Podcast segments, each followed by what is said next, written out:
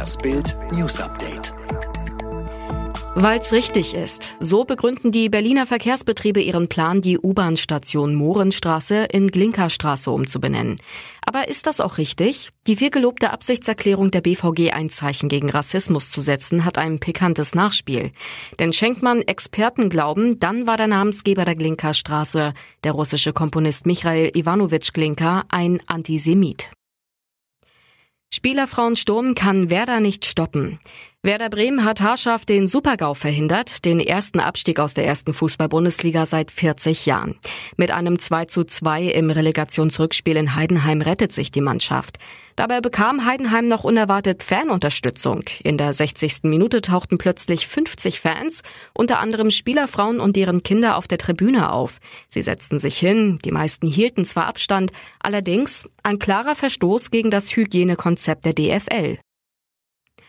80 Prozent der Bäume schon zerstört. Ist unser Wald noch zu retten?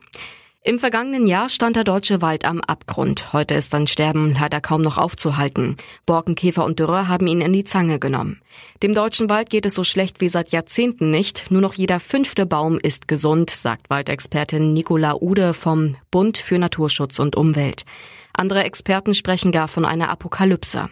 Bild erklärt, warum der Wald vor dem Ausstehen könnte. Pleitewendler lässt die Hosen runter. Michael Wendler und das liebe Geld. Ein großer Hit war diese Verbindung bisher nicht. Wie inzwischen bekannt wurde, schuldet der Sänger dem Finanzamt noch eine Million Euro. Im vierten Teil der Vox-Doku Laura und der Wendler, jetzt wird geheiratet, brachte ihn das leidige Thema so auf die Palme, dass er aus seiner Sicht erklärte, wie es zum Pleitedrama kam. Und so kurz bevor er mit Schatzi Laura in Las Vegas vor den Traualtar treten will. Ob sie da wohl Zweifel bekommt? Ansage an Manchester United. So viel Ablöse fordert der BVB für Sancho. Wird es der weltweit teuerste Transfer des Sommers? Der BVB hat Manchester United seine Preisforderung für Superstar Jaden Sancho übermittelt. 120 Millionen Euro. Sancho hat in Dortmund einen Vertrag bis 2022.